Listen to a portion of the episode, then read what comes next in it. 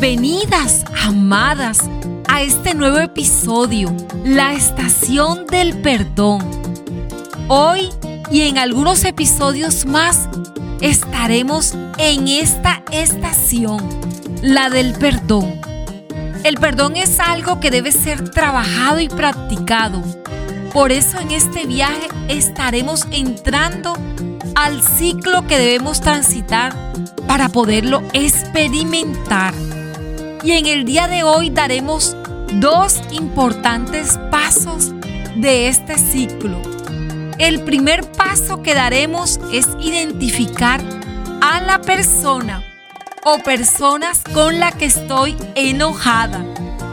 Antes de continuar, quiero mostrarte que esa persona con la que puedas estar enojada puede ser tú misma.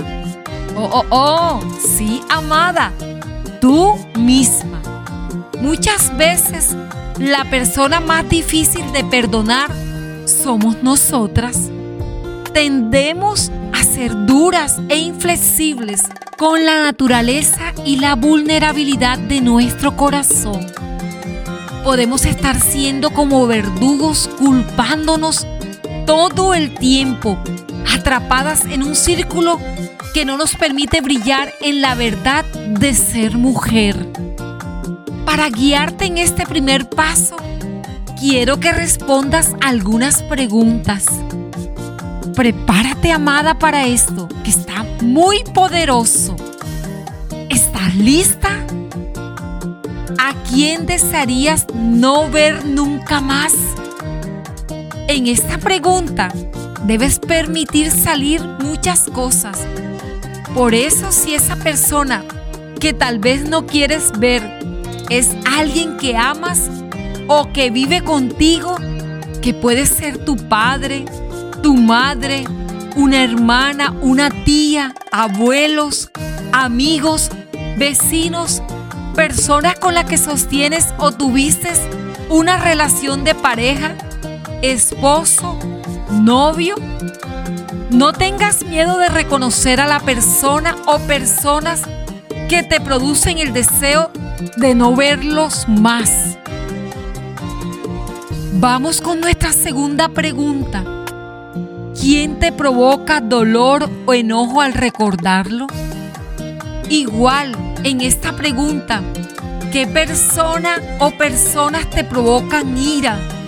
Provoca que respondas con mal humor, que luchas para no traerlo a tu memoria, que al recordarlo sientes dolor, algo se tuerce muy dentro de ti. Si sientes que en estos momentos necesitas respirar, muy lentamente para continuar, amada, hazlo. Este es un momento muy importante. Vamos con la tercera pregunta. ¿Quién desearías que fracase en su vida? Amada, cuando deseamos el fracaso de otro, es posible que sea porque estamos albergando venganza. Queremos que pague por lo que sí le va mal, se lo merecería por el daño que nos ha hecho. Pueden ser familiares, amigos, compañeros de trabajo o estudio. Puede serte útil que puedas tener una libreta de notas ahora, donde puedas ir escribiendo el proceso que estás viviendo, anotar los nombres y lo que venga a tu memoria en estos momentos. Vamos poco a poco, amada. ¿Estás lista para dar el segundo paso hoy?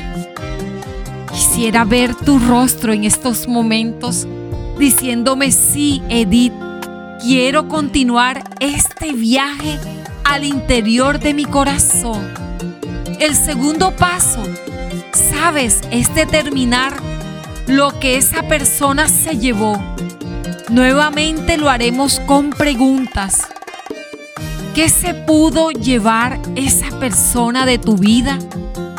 Tiempo, reputación, una disculpa, integridad, tu pureza, dinero o bienes, dignidad, algo que amabas mucho, por lo general cuando estamos en una relación con alguien, dedicamos tiempo para estar con esa persona. A veces renunciamos a cosas importantes para agradarlo o agradarla. Cuando llega el daño o el rompimiento de esa relación, sea de pareja, de amistad, trabajo o padres, sentimos estar defraudadas y haber perdido todo el tiempo. A veces cuando somos ofendidas o heridas, esperamos una disculpa y la otra persona hace como si nada hubiera pasado. Pero nuestro corazón sí sabe que fue importante, que hubo dolor y esa persona no nos pide perdón ni disculpas. Cuando hablamos de integridad, es algo que hace parte importante o integral de nuestro ser, como la pureza, la inocencia, la alegría de la niñez, las aventuras de la adolescencia. Son muchas las cosas que pueden haberse perdido en ti ante la ofensa y el daño. Puede ser que tuviste una relación de pareja con la que soñabas un futuro, una familia, y fuiste tal vez engañada o abandonada. Todo lo que ha quebrado tu corazón y te ha hecho sentir como un vaso roto o quebrado.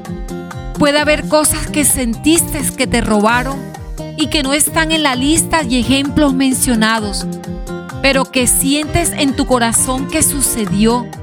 También puedes traerlo a la luz y será totalmente válido en tu proceso, amada. Quiero animarte a que continúes el proceso. Seguramente algo está pasando en tu corazón. Incluso si lo consideras necesario, puedes volver a escuchar los episodios anteriores de esta temporada. Un viaje al interior del corazón e ir mirando cómo ha ido tu camino. También puedes pensar en qué cosas necesitas trabajar más.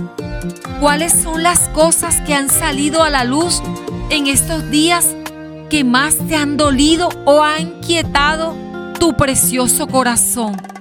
Recuerda, amada, si lo deseas y quieres ver mayores resultados, anota las cosas importantes del proceso.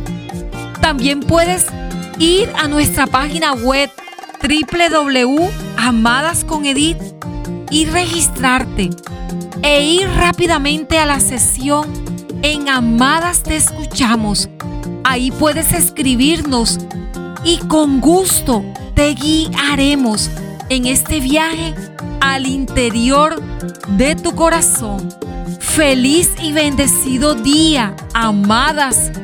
Te llevo en mi corazón.